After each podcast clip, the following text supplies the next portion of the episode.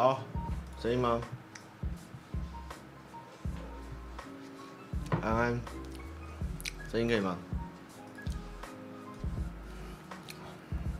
好，不好意思，刚才吃饭哈，然后今天去看看了个片哦，然后欢迎收看这个多了点诚恳，少了点烙赛的母汤信箱哈。啊，如果有嗡嗡嗡的低频声是这个冷气的声音哈，就忽略它。好，那那个今天因为要聊的东西小多，我不知道可以聊多久，就边聊边边走这样。主要最近是电影周啦，因为我发现我有一方券六百块哦，然后进来到四月三十就截止，哇，这个傻了，我就疯狂的使用一放券在看电影这样。那。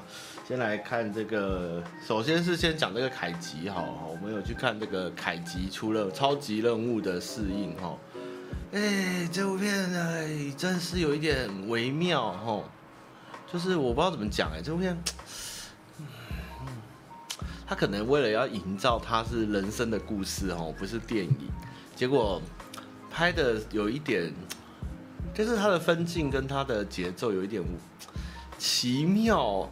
我以为、我以为会超级好看，结果我看完以后就，诶、就还蛮不错啦。但是说超级好看，就诶、我觉得有一点，诶、可以可以看啦。但是诶，试试看吧，我觉得可以看看。就他们看很久没看到凯吉哦。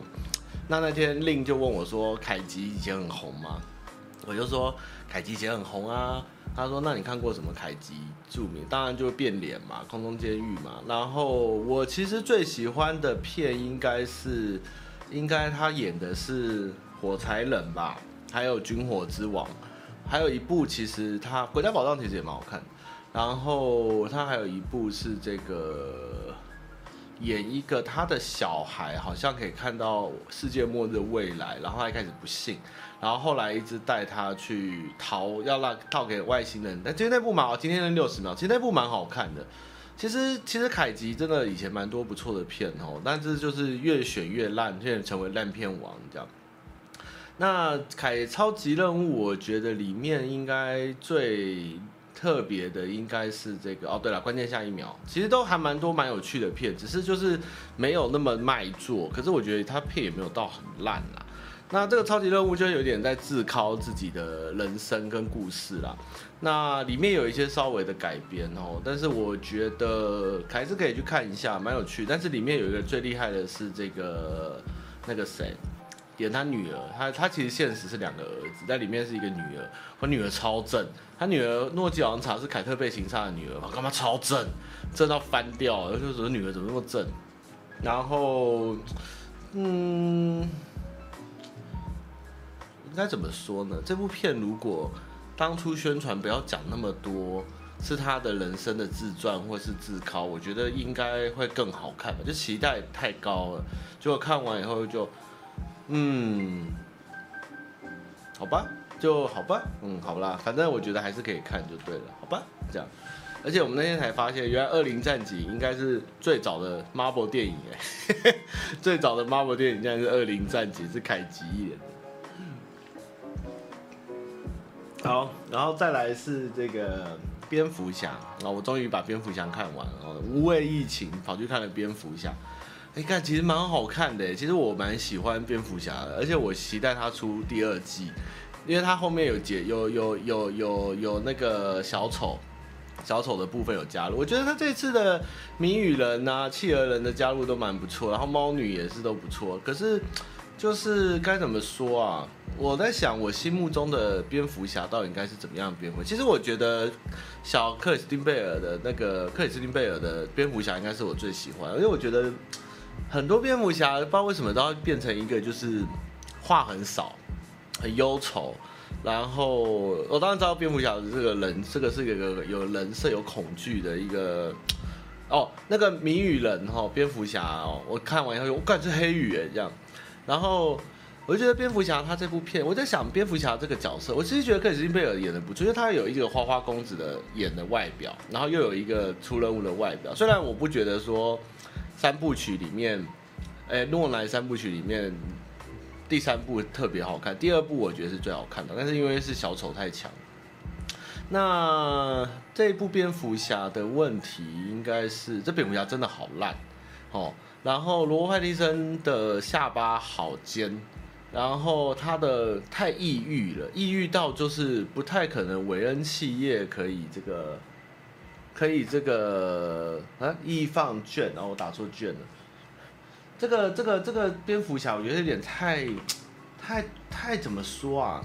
太压抑了，到压抑到我觉得这韦恩企业这样应该是活不下去了吧？这样，但是还是演的不，其实我觉得他演的不错啦。然后它里面有很多蝙蝠侠来怎么说拯救这个世界，或是这个这个这个荒诞解离的高谈式，我觉得它有一些画面是有铺陈出来的。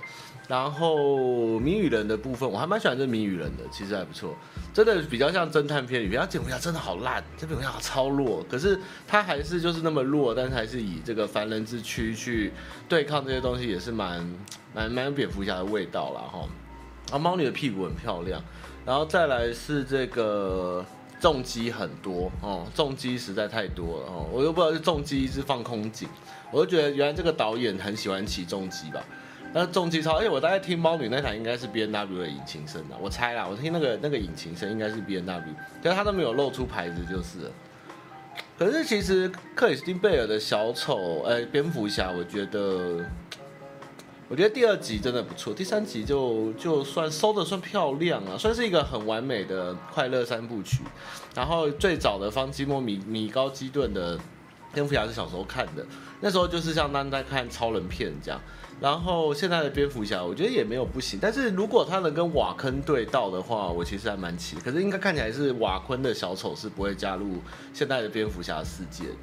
然后，然后我又在想，这蝙蝠侠也拍太多种了，有四个还五个蝙蝠侠，到底你要叫哪个蝙蝠侠，大家才知道是你在讲哪一部蝙蝠侠，你知道吗？可是我其实蛮喜欢巴艾弗列克的蝙蝠侠，就是以前变以前英雄哦，就是要塑造成很高冷，对不对？或者是。呃，孤高的感觉，但是现在蝙蝠像像像那个谁，小班班弗列克的蝙蝠侠话有点多，但我觉得也没有不好啊。但是毕竟年纪大，然后务实，知道现实，他要去说服其他的英雄，他要去说服政府什么。其实蝙蝠侠在 DC 的这个宇宙里面，他在这个这个叫什么正义联盟里面，他就扮演一个领导人的角色。那其实我觉得班弗雷克他的那种苍老感，其实我觉得班弗列克真的没有那么糟，只是他的下巴太像蛋蛋而已，就觉得还好。然后这一集蝙蝠侠，其实这蝙蝠侠真的我没有觉得画面很暗呢。然后他的跟警察的很多地方，我觉得蛮有趣。其实我觉得是一个重新开机开的蛮不错的蝙蝠侠，我就不知道他后面要不要继续拍啦。但是。他这个谜语人这一集就这么厉害，我就想哇，跟加吉加小丑，然后这个那么废的那个这个这个劳勃派蒂森的蝙蝠侠应该被打爆吧？真的是有够烂。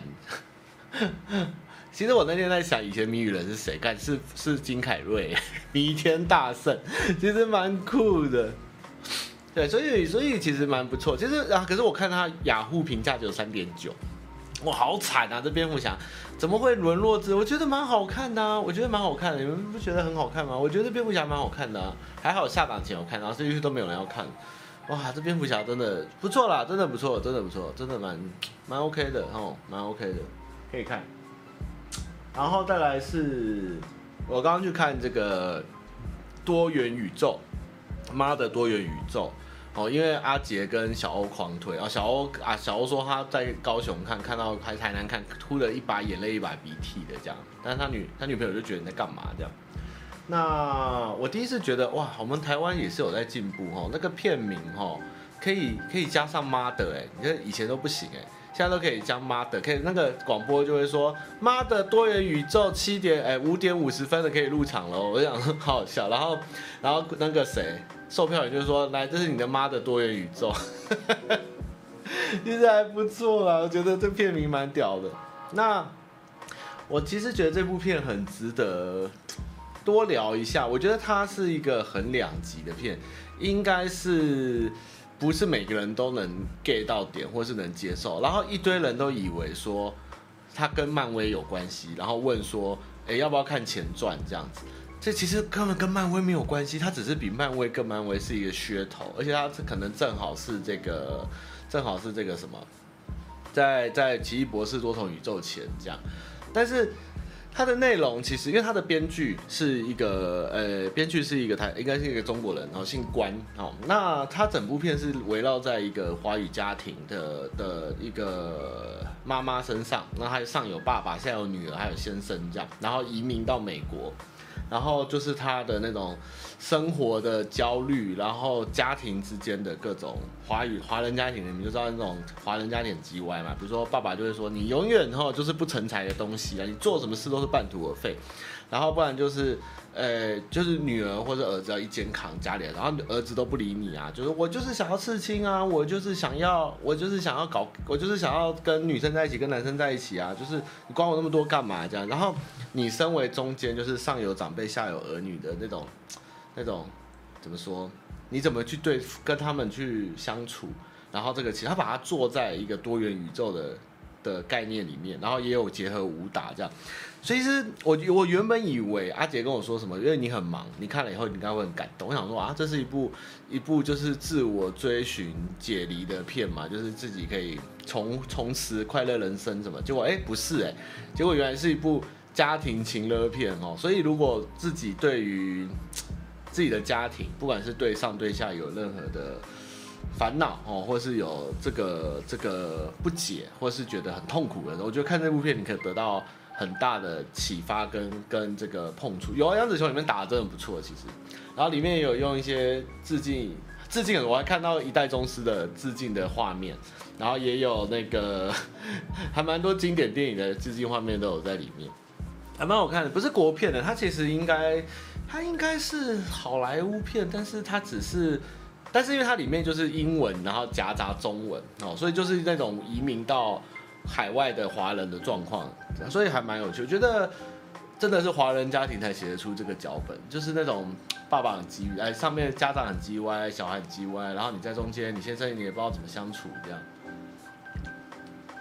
我觉得蛮值得看的。那如果你对情了或是家庭感情之间没有太大的感觉，你家过幸福快乐美满，那我觉得你可能看不懂。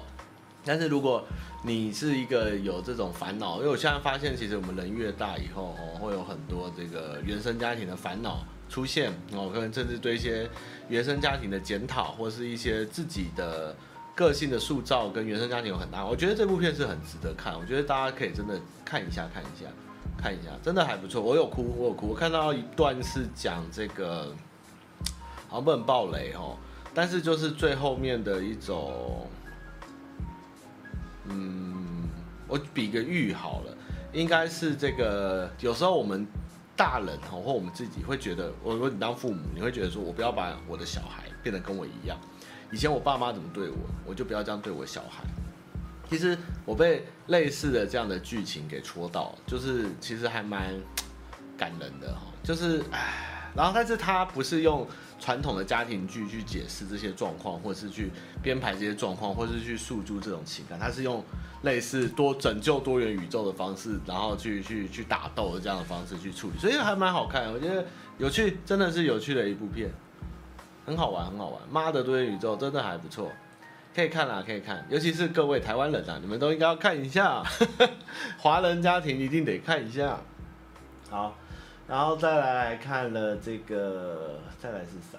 电影的话，再来就奇异博士吧。奇异博士，因为奇异博士这一集我其实蛮喜欢奇异博士哦。漫威目前我最喜欢只剩奇异博士吧。好，好像说了预告好像不错。然后他就说这个奇异博士跟洛基影集有关，然后跟那个 What If，就是漫威的假如的 Marvel 的发生别的状况的动画有关，就稍微补了一下。那大概有猜得到剧情在干嘛，就是，但是，嗯，应该还是会有蛮大的变体。我是还蛮期待看到古一再出现，我很喜欢古一，就是，然后我也很喜欢王哦，我也很喜欢 BC，但是，我也不知道，我觉得像奇异博士的状况快要超神哎，他他他他，如果这个剧情走下去的话，奇异博士遇到的状况应该是正超越萨诺斯，甚至可能接近。那个谁啊，永恒族的那个叫什么宇宙至尊哦，那种等级的东西，我觉得还蛮有趣，看他怎么凹啦。因为接下来漫威这个大扩张应该是蛮恐怖，就是他的张飞关哎张哎那个张飞打岳飞这种情况会越来越多，所以看奇异博士这条线要怎么走啦。但是是期待的。那这个奇异博士呢，片商也有邀我们看哦，但是非常的机车，它是上映当天的早上八点四十要集合，九点二十开始看。哇靠！谁要去啊？八点四十，哎，八点四十看电影，如果都是疯了，怎么可能？然后，而且慢，而且迪士尼的适应真是有够麻烦，你又要交手机，又要签保密协定，啊，身上东西都要收光光哦，然后还要收身什么的。我不然不用别不了不了，我就等上映再去看就好。我不要早上八点四十，而且你八点四十看完又怎样？你中午后大家就可以看了。我干嘛那么累啊？神经病！我才不要去看嘞，累死了。那给影评的去看就好了。哎，老天鹅。好，那反正如果对于 BC 有兴趣，也稍微可以补一下这个洛洛基影集，好看。然后《汪达与幻视》我也蛮喜欢，里面有关系。然后《What If》的漫威动画也可以看，这样可以看。早八看电影没有啊？以前小时候还有早那个第一场叫什么早场，九点还九点还是十点？那时候票价会打九折。我小时候还是蛮常被带去看早场。现在好像早场都到十点十一点了，推荐去看吗？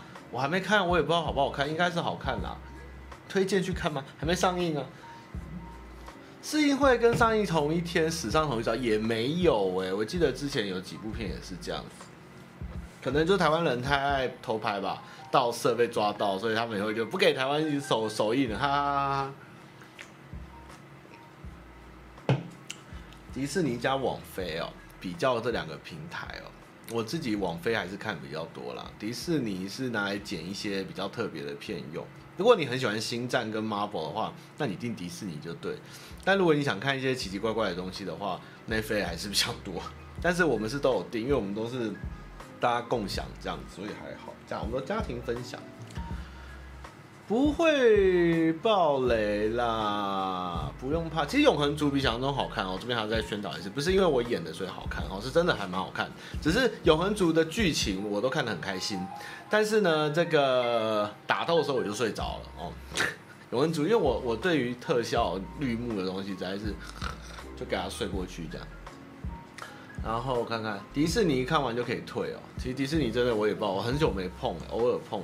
然后最近啊，《绝命律师》哦，我跟我跟各位啊，你们真的活在这个世上哦，一定要看一下《绝命律师》。那如果你真的很认真想看《绝命律师》，你最好《绝命毒师》也看一看，真的很好看，《绝命律师》好好看哦。而且《绝命律师》他明明就已经有确定他的结局是怎么样，但是他把这个结局前。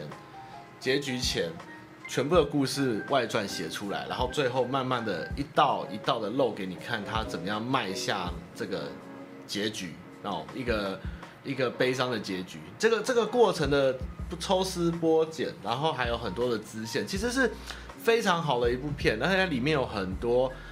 很棒的镜头跟画面，还有一些空画面、空景的运用什么，我觉得哇，《绝命律师》真的很好看。我觉得《绝命毒师》他算是练兵，练出了这个系列。那《绝命律师》这是最后一季，第六季，他把绝命《绝命绝命毒师》的经验拿来在律师上做得更好。所以我一直跟小敏说，小敏律师那时候都快转，我说啊，律师要看，哎，毒师都快转，说是啊，是有很多实验性，但是其实还是有很多人可以看，但是律师是真的很棒。律师不一定一定要看毒师，因为其实里面只是有些人物的，哎、律师，哎、欸，因为毒师是后面的故事，那律师是前传，所以里面有一些，因为他们毕竟在同一个环境里嘛，同一个城市，所以会有一些角色在毒师里面有出现，那你会知道哦，为什么他在里面会这样，但实际上没有绝对关系，就是。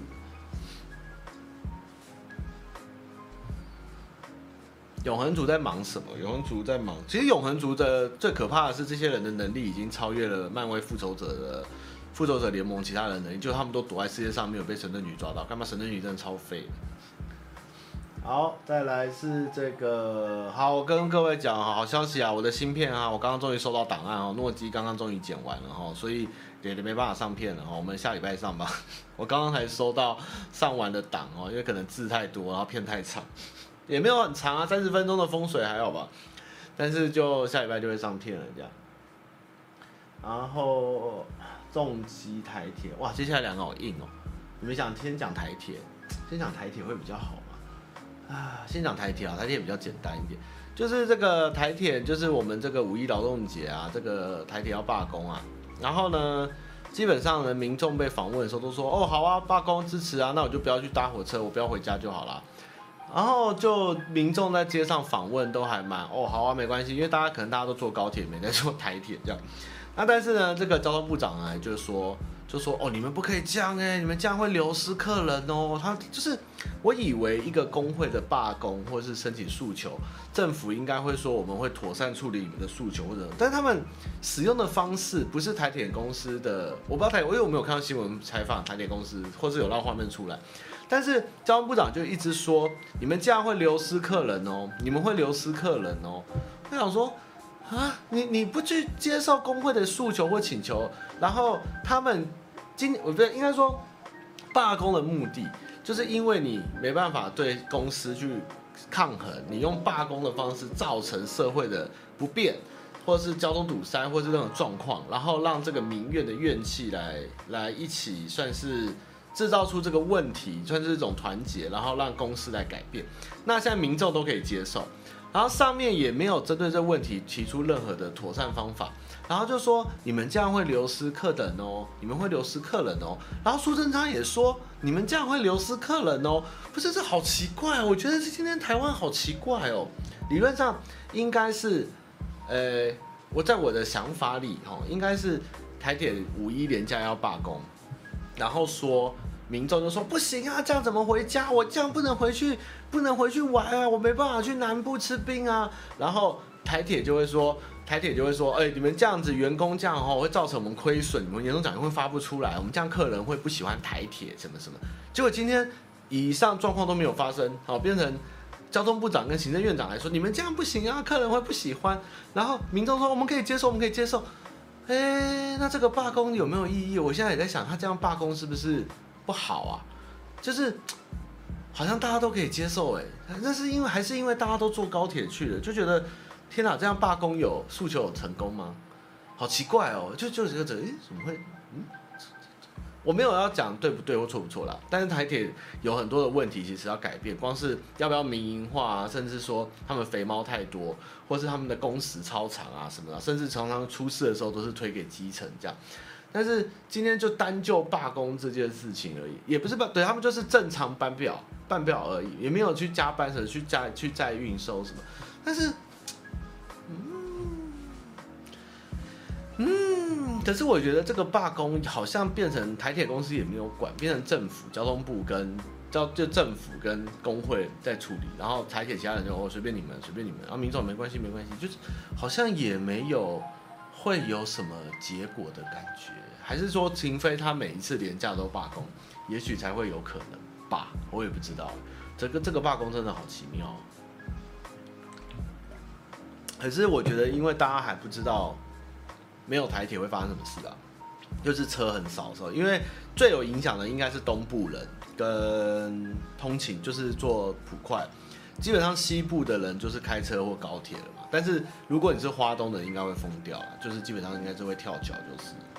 嗯，可能还是要连假后看那个回堵的状况跟大家的痛苦，才会慢慢浮现出这个罢工造成的影响问题。这样，可是这个王国材这个交通部长真的是讲话怎么会这么的用这种没有专业素养的方式？我觉得你怎么可以一个部长跟人家工会说，你们这样人家客人会不开心？这个真的好奇怪，这句话到底为什么这么奇怪呢？应该是交通部要去帮忙协调。公司台铁跟工会之间呢、你怎么会站在资方的角度去说客人会不喜欢？那你交通部就不干你的事吗？这个这个这个这个真的好奇怪哦！结果崔慧珍他也用这一句话，我就觉得这更奇怪。所以你们就不想解决，就是反正你们也不想解决，或没办法解决，所以就让这问题就是让关让客人去教训你们这样。这这个真的神逻辑，这个我真的觉得好奇怪。怎么听怎么听这新闻，我怎么听都觉得好奇怪。唉，然后再来是重击哦，我今天有点小受气哦，就是这个这啥嘞？那个啥嘞？我去骑车去林口嘛，然后就就就就想骑去，因为那个看电影那个国宾有停车场嘛，他想说骑进去停哦，反正我重击嘛，然后我骑骑他也不理我，然后我就停在那个匝道前面，然后后来我就转头说，哎、我要停机车，他说不行，他就也不出来，他就这样挥手，就不给你停这样，哎、我就觉得为什么啊？而他也不是机械车位哦，他就是平面的哦，那明明还有很多空位，然后我也会付钱，那为什么我可以付钱？一样，你如果我今天是开停车场的，我管你什么机，你停在格子里面，你会缴钱，那我不就一样有钱吗？那好，那如果你不让我停重机，那我开一台车哦，多一个国道或者是路上多一台车哦，这个空间被我夺走，再开进去停，难道就会不一样吗？结果就会不一样啊，你还是会让我停啊，我还是要付钱啊，为什么你不让付钱的人去用呢？我一直觉得。好奇怪哦，我就可以付钱，那我停一个格子，我会造成什么问题？我会造成后方大回堵？没有，我只是今天觉得好不爽，因为其实台北市慢慢在开放重机，你要么他直接告诉你去停跟汽车停，要么就是说你去停机车停车场。其实现在已经慢慢的有在有在分开这个，有在慢慢的出现这个问题跟处理方式，但是林口这边真的很怪，而且它对面的停车场也写。本场不开放重机，还是因为重机的翻桌率太低，重机最多就是两个人进来？好，但是你开一台车，有可能是四个人到八个人进来，哇，那你的消费力就会很惊人，可以带动我的商机。所以你不能骑重机来，因为你的人太少。那所以如果是印度人骑一台重机进来，就可以开放吗？因为印度人一台机车可以站十六个人，是这样吗？这不是这样吧？这个怎么会这么落伍的概念呢？这个好奇怪哦。我就觉得，啊，我就可以啊，结果后来也不能停，然后大家就怎么样？我就看这重机跟一些机车停在人行道上，就它周边的人行道上。然后我原本也要过去停，我就觉得说，哎，不行哎，我这车不能给人家撞到靠到，哎，不行。然后我就看到对面有自己私设，也不知道是谁，也没有收费，也不知道是什么样的机车格。然后我就只好跟他们一起停，然后也好像是他们尽惜自己，但是也也没有什么都没有写，就是画个格子，那我就停啊，无所谓了，怎么样？但是我原本想停路边停车格，但是。你今天骑重机的人，你知道你最赌烂的事情，就高雄高雄这周陈冠华先生，好，大家可以搜寻 TVB 的新闻。高雄陈冠华，他在高雄左营停一台重机，被人家移车搬走，机停车格，还好还没有被放倒，只是搬走。你一台重机，你漂漂亮亮的重机，你放在那边被人家放倒，你知道你那个有多干，而且你还调不到监视器，为什么？你花了钱，然后骑车，然后你还要被这样责，你也不是不缴钱，你守规矩，然后你偏偏有时候会被人家弄，这真的是很气。其实有时候想一想，真的是，哎，干脆就算了，我就晚上骑了，反正我也不要停外面，我就停回家吧，这样。对，高雄陈冠华，对，很好笑。不是，我就觉得为什么不能停？到底为什么？是因为真的？重机会碍到什么？会碍到后面的车吗？难道你你你你你市民大道塞车的时候，你一个车的距离可以塞一台汽车一个人开？但是如果我两台重机出现的时候，我两台重机就可以少一个格子，减少塞车。哎，难道你一定要大家就去死命占住这个格子，让大家就好，全部人都开车，不要干脆就不要进重机，好，大家就全部都开开汽车就好？这个也很奇怪啊。我就不懂哎，那我到底要停哪？你知道我到底要停哪？那我停路边，那我车被放倒，谁谁救我？然后我就觉得好烦了。也不是说我今天一定要骑或者来抱怨，或者我要这样改变。我只是觉得说求一个公平。我也不是不付钱啊，为什么要这样子呢？这好好好纳闷。哎，对啊，为什么不行？重机错了吗？而且有的重机真的都是大老板来骑，像我那天在。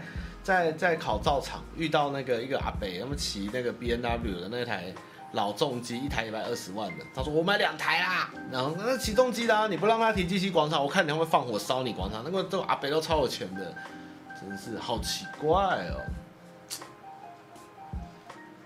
哎，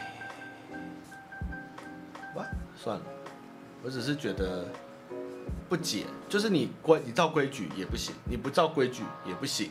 那你到底该怎么办？就是这种感觉，哎，台湾的交通部长真的是莫名其妙啊！交通部长可能也管不了这个，这可能跟立委有绝对的关系，跟立委的关系比较大。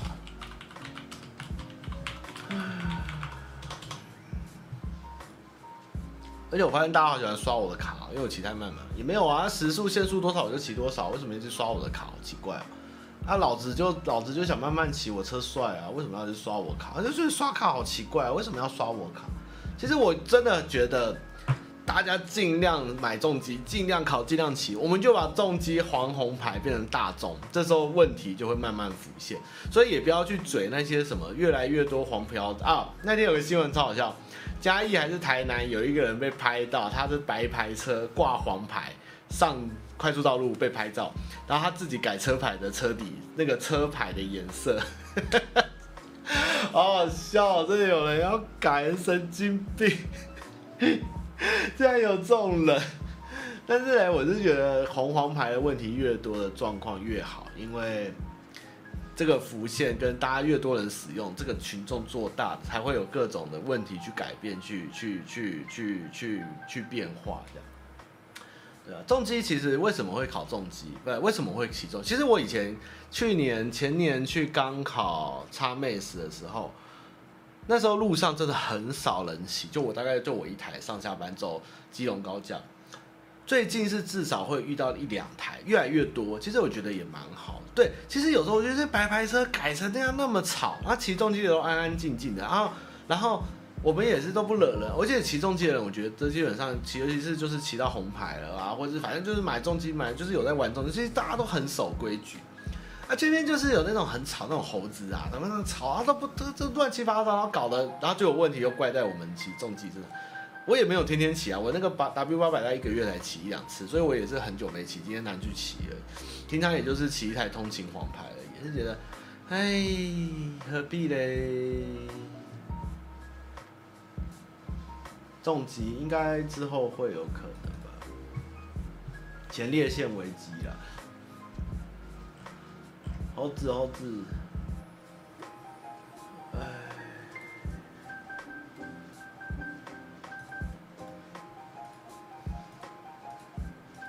好，呃，我们来问一下，回答一下问题哦。今天没啥事哦。哈马你好，我近期有个烦恼哦。哦，对，我那天分享 Facebook 那个路中间停车的哦，你们自己去看一下原文，真的很精彩哦。那个。疑似阿嬷的小孩跑去 YouTube 骂人哦，就是就是什么说阿嬷也很可怜啊，你们这样一直骂他干嘛之类的，就是出来护航。在昨天我有一个心路历程，哎，不是一个一个感想，就是台北市的年轻人越来越少，然后能住得起台北市的老人越来越坏，然后呢，那我想到我那天经过，昨天经过金山南路。然后看到那个麦当劳叔叔之家，你们知道是什么吗？就是反正就是麦当劳基金会去帮助病幼童吧，就是生病的小孩的那个那个大楼。然后我记得那时候刚要开在那边的时候，一堆人住户出来反弹，说不要放在我们这，房价会掉。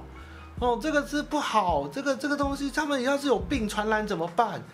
哇，我跟你讲，真的台北市哦，这个年轻人住不起，然后就认识一些老人哦在那边。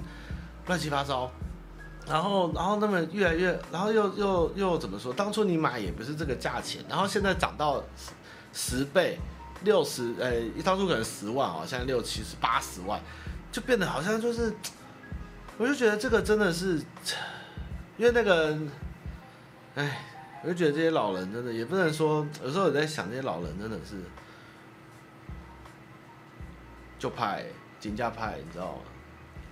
还有像我上次停个车也被那个老人家骂嘛，对不对？你怎么不为我想一想？我停个车不帮你想一想，什么意思？你房子租不出去，干我屁事啊！这些老人家们哦，很糟。还有哦，其实阿妹小巨蛋的问题也是当地的老人家受不了哦，但是实际上也不能全怪那些老人，因为后来黄珊珊有公布这个小巨蛋的那边的土壤结构，的确下面是略有。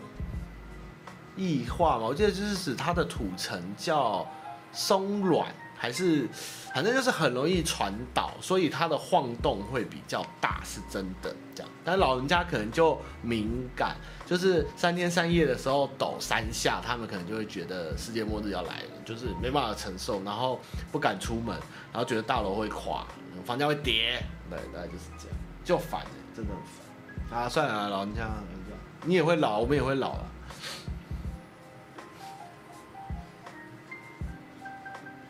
我华仔了。大妈你好，我近期有个烦恼，小弟我喜欢自助旅行，通常都是自己一个人，因为这样最轻松自在，不用去担心别人的心情。但是久了之后，有点感到寂寞，想找人一起参与，但是周遭没有适合的人选。又不太会拓展自己的交友圈。通常自助旅行，我喜欢看着风景待上几小时，或是徒步步行在街道一整天，或是骑车爬整天山。因为自己很注重对方出去玩的心情跟感受，造成我有很强烈的压力。想问汤马如何在独自旅行跟共同旅行中找到一个平衡点？啊，如果独自旅程就自己享受自己的东西，快快乐乐的。那如果共同的话，就是如果你不想主导，那你就是配合人家。那如果你想要主导，那对方就配合你，就是这样。就是如果我选择跟人家出去，我就会尽量就是依照大家的兴趣，就是尽量配合。反正就是跟你们出来了，随便你们玩这样。但是如果是自己的旅行，我就会照自己的步调。那如果有人想跟我去旅行，我就会说，你真的要跟我去，我很无聊哦，我什么都不会去哦，我就会坐到海边一直放空。你这样也要跟？然后如果他可以接受，那好，那你就没话说。就是事前先说要约法三章这样。其实刚刚讲到什么？呃，要怕吵又住精华地段，也不是啊。他们当初买的时候也不知道那边会变精华地段啊。要不是因为那边变精华地段，他们怎么可能这么秋？就是因为涨起来啦。就像我刚刚想到啊，师大夜市，我记得那时候我跟诺基那时候去师大夜市，他那边吃早午餐，大概二十没有讲错讲错了，十多年前嘛，十一二年前，那时候师大很多这个早午餐店哦，就是很多餐厅。那后来师大那边的教授们哦，或是住户们觉得油烟味很臭，然后觉得他们很吵、很脏，然后就把夜市慢慢赶出师大。所以现在师大什么都没有，特色变得吃的吃的很少哦，特色餐厅也变得很少哦，都开始卖衣服，然后越来越没落哦。嗯，赞啊，真是赞啊哦。不过乐华夜市的。状况又不一样。乐华夜市那时候后面有一栋大楼，高挂布条，布条写说赶出乐华，然后又是赶出去啊，什么侯市长还是朱市长救救我们。后来他们的上诉被驳回，因为他们当初买那个新房子的时候，旁边就有乐华夜市，是他们自己选择买到这，而不是原住户住在这跑出一个夜市。而且乐华夜市行之有，原住户都没有靠北，那你后来搬进来的住户还挂布条抗议写冲闸，所以后来那个抗议无效哦，就是这样，笑死啊！就有夜市你还要买，那你又嫌人家夜市吵，你就不要住夜市旁边啊。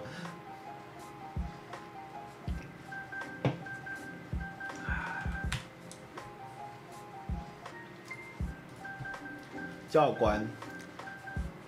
汤玛你好，我是一位大四的学生，我从高中就很喜欢我的直属学姐，一直到今年重新相遇后，有了持续联络的机会，之后也顺利交往了。她是我的第二任，但在和第一任分手后，得知第一任任我觉得我不重视她，因此在和学姐交往的过程，我变得很黏她。后来觉得她觉得我太黏，希望我给她大一点的空间，我也慢慢的改变了。但就在最近一次纷争中，他受不了，想了几天后提出了分手，说他觉得太去呵护这段感情，特意特意去注意相处中的不愉快，并且去去改变自己，为了他改变太多，变成不是他原本喜欢的我，而且现在已经没有打打开我讯息的念头。提出分手的当下，我一直挽回，但还是没有说动他，只能答应他的分手。之后我去网络上找回房路啊，去网络上找回挽回的方法，怎么去网络找挽回的方法？什么网络会教你挽回的方法？低卡吗？怎么会有这种东西？之后想选择用断联的方式减少我，减少他对我的负面印象，并在这之间做一些能提升自己价值的事情。分手之后，我们还是没有互相联络，唯一的联系只有告诉我要把他的东西寄到哪里。直到我发现我的 IG 被他退追踪，我心态完全崩溃。我认为自己也没做什么严重要被退追踪的事。请问他们，我现在怎么，我该怎么做？是不是该放弃这段感情？对啊，你要放弃这段感情啊！他就不想跟你联络，他都退你追踪了，你还想要继续什么？他就不爱你了嘛，对不对？何必呢？何必执着呢？对一个不爱你的人，说再多，想再多，Google 再多，发再多的 D 卡跟 PPT 文都是没有用。不爱就是不爱了，认清事实好吗？好不好？蒋家不是蒋家就说不从政，不要乱人认认讲了，那个不是讲的，就不要乱边沾哦。就是这样，不要沾哦，不认就不认，结束就结束了，要干干净净的，好不好？不要在那边不认清事实哦，要这个这个现况就是现况哦，不要不服输。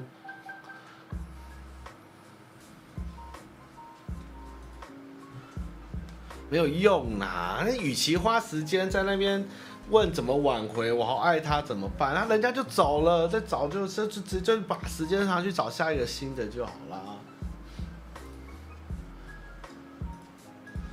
台中阿胜，刚刚看完商标看影片，有趣归有趣，同时也感到无奈。为什么？为什么多台湾多数年轻人不想当兵，甚至有像影片里蔡哥这种以当兵为耻？我认为追根究底就是国军训练的不够扎实，再加上太多跟战斗无关的杂项，让年轻人年轻人觉得当兵就浪费时间，没学到多少战斗知识，觉得自己上战场也是当炮灰而已，自然也失去了当兵的荣誉感。加上最近的乌俄战争，我一直在想，觉得中共打过来的话，我们台湾有办法像人家乌克兰这样团结吗？自愿站出来保家卫国的年轻人。又有多少？哎，台湾人为什么不当兵哦？这个怎么讲啊？我觉得是，我觉得是，这个该怎么说啊？这个我那天好像跟人家讲法是觉得，呃，基本上呢。你各位，你各位义务役啊，都是炮灰是没有错啦，因为你们这不可能受什么专职训练跟专业训练，而且以前要让你们受专业训练，然后之前就是太多人在军中枉死哦，或是就不适合当兵，因为我们就是义务役嘛，我们又不是全部就是，我们是募兵，哎，我们是什么？我们是在征兵制，不是募兵制嘛，对不对？我应该没讲错吧？但是你说你让你们这些。这个叫什么？大串兵死老百姓来做一些太专业的事也不可能啊！这个、这个、这个东西就是不可能将专业知识交给人。如果你要做这些专业的知识，你就是要当更久的兵。但是你们现在又炒的兵期要短，那要叫你们在里面要做什么也不可能。你们基本上会拿枪，会丢手榴弹，能杀一个敌人，哇，我就偷笑了啦。其实，嗯，很难呐。这个这个问题，第一个是当多久哦，然后到底要怎么当？然后意识在哪里？然后第二个是军人对于自己的形象跟国防部自己是不是没有自信，甚至因为因为军纪的事情会一直被扣预算，或是说面子好或荣耀哦胜过于胜过于怎么说当兵的寝室应该说寝室内务胜过于实战技能啊，这个东西我觉得也是一个累积很久的状况，就是。像你们当兵的人，有在当志愿役的人，就会觉得说：哇，干，我真的放假绝对不能出任何，我不能出任何车祸，我千万不能去喝酒被抓到。就是所有的事情，当军人犯法的时候，全部会被放大检视。警察穿着制服去买珍珠奶茶会被放大检视。然后这种时候，你要他们如何去将这个工作当成他的荣耀，或是是一个很有态度的工作？那里面他们的薪资待遇的确比外面好。那但是为什么好的人才不进去？因为里面有没有机会升迁？那他在里面是是能得到平等的对待吗？如果你不是官校出身的人，你不是传统官校的往上爬，你升得上去吗？你是中间考进来的，你是中间突然来当志愿役的，你有办法升上？都不太可能。那个那个人脉跟那个军中的那种算陋习还是升官制度，是跟外面完全想象的状况是非常封闭跟非常的。非常的，这叫什么裙带的这种东西没有办法打破，根本不可能去让里面受到你。你今天军人有态度，军人对自己的工作感到荣耀，才会有更多人想当兵，然后会有好的被被好的人会愿意进去。不然在里面的都是烂的，然后烂的就更烂，然后又犯错，犯错又更烂，然后他们就说：“那我什么时候不要做，就更废。”你看，这个就是不断的去检讨军人，然后军人就是。与其什么都不要，与其做什么，干脆什么都不要做，反正我就烂到底，也不会出事，然后就混到退伍，而被大家骂垃圾，就是骗国家薪水。但是真的打仗的时候，你要让那些领多的钱如何去，去去挺住，去为我们去 fight，去捍，去去捍卫，去用这种先进武器或者什么。我们现在是有硬体，没有人使用。现在是台湾的状况，我们的军舰也多了，我们的飞弹也够了。但是问题是我们根本没有足够的自愿役可以进去去使用，这是一个台大现在很大的一个当兵的结构的问题。唉，所以不管怎么样，我觉得乌克兰他们有一个状况是，他们有个亚速营，他们是那个时候因为克里米亚的时候，还有乌东的一些状况，他们有让一些类似老百姓。但是可以拥枪，然后他们因为有点像叛军，又有一点像民兵，但是他们也算是没有去剿灭他们，或是把他们强制解散。他们把这些民兵收编成政府的国民兵，然后甚至除了正规部队外，他们也担任一部分的治安或是游击工作。那他这个产物并不是说台湾一定能复制，因为我们毕竟台湾是不能拥枪的，而且台湾的。没有陆路接轨那么大的战役在发生，所以现在的人我们没有办法那么上武到拿起枪来，每个人都可以拿起来射。所以你要拿乌克兰的状况来比，台湾有没有可能有这种这种民兵？我是觉得不太可能。但是团结的话，我相信现在年轻人不管怎么样捍卫自己的自由，我觉得是基本上是。不会不会去放弃的，但是我就是怕那些卖台集团到底会不会先卖。如果今天真的打过来，首先要先把那些卖台集团抓起来，尤其是你们也知道哪些人是历史卖台集团，这些人吼一开始一打仗，这些人全部要抓起来。这些人通常就是开台北城的，第一个卖台的，血液里 DNA 就是在卖台哦，那个全部卖台，那个那个卖台全部要关起来。所以不要怕啦。既来之则安之啊，要打就打了吧。全民永枪也是很麻烦。哎呦，历史卖台集团，各位打开打开课本维基就知道了哦。哪几个姓我就不讲了。真的是历史卖台。哦，而且呢，你知道在台湾最可悲的就是这些卖台的人，他们的后代还是过得很好，真的是，唉。所以就变成台湾人变得越来越爱钱，反正万般就是就是就也不是万般皆下品多高，就是做这种事情就是要命要要命也要钱，反正其他都不重要，你知道吗？就变成这是一个从历史堆叠下来一种民风哦，就怕死。日本治台三原则，台湾人就是爱诶爱钱爱面子哦，然后怕死哦，这这是三个东西。哎，结果他们后代都过得很好啊，对不对？对嘛？我怎么来那那个鹿港的啊，台南的啊，对不对？都过得很好啊，四四运通亨这样。好，差不多，今天没事干。好，你们还有什么问题？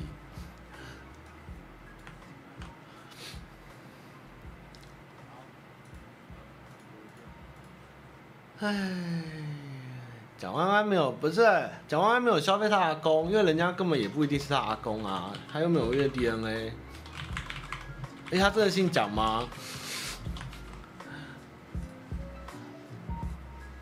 感情问题吗？看你长三封而已，你问题长还短啊？够长就丢信箱，够短一句话可以讲完，我就现场回这样。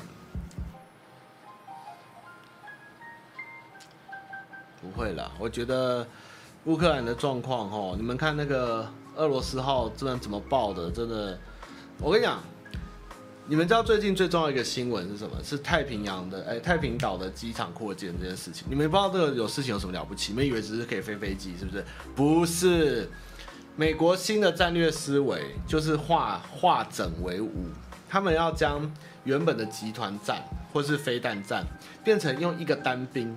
就可以操控的飞弹，就像就像这次乌克兰背很多刺针飞弹，或是一些肩射的反舰飞弹，或是一些轻兵器，但是只要能射出飞弹就好，他们就不用在那边搞一堆人或是一堆舰队，他们只要有一艘运输机，可以有一个机场，把把轻装备飞弹跟人丢上去，然后对准要过来的船，去去去去去射完，然后飞机再来，整个人就走了。那个岛也不用军事化，也不用占领，它只要有机场就好，所以。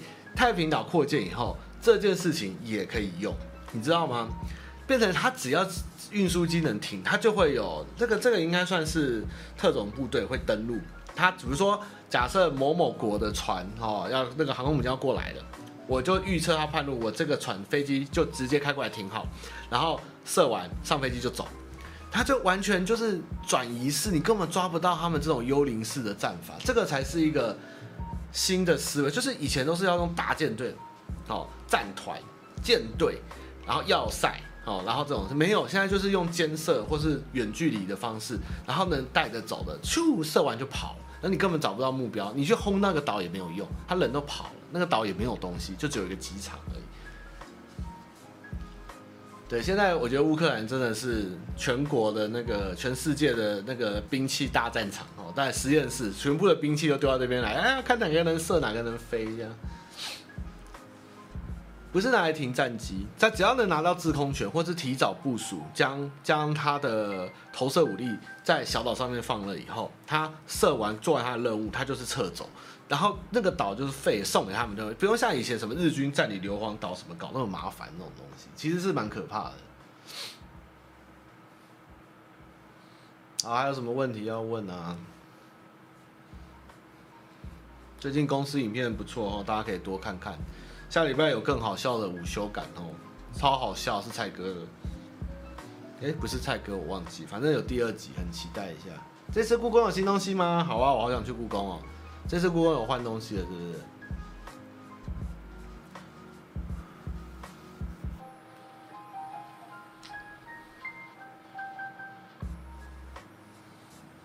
好，那没事喽，没事没事，我要走喽。好了，那大家早点休息哦。啊，记得去看我做的电影哦，好看哦。哦，拜拜。北流，北流什么展？北流什么展啊？电玩展应该在花博，然后十二月吧。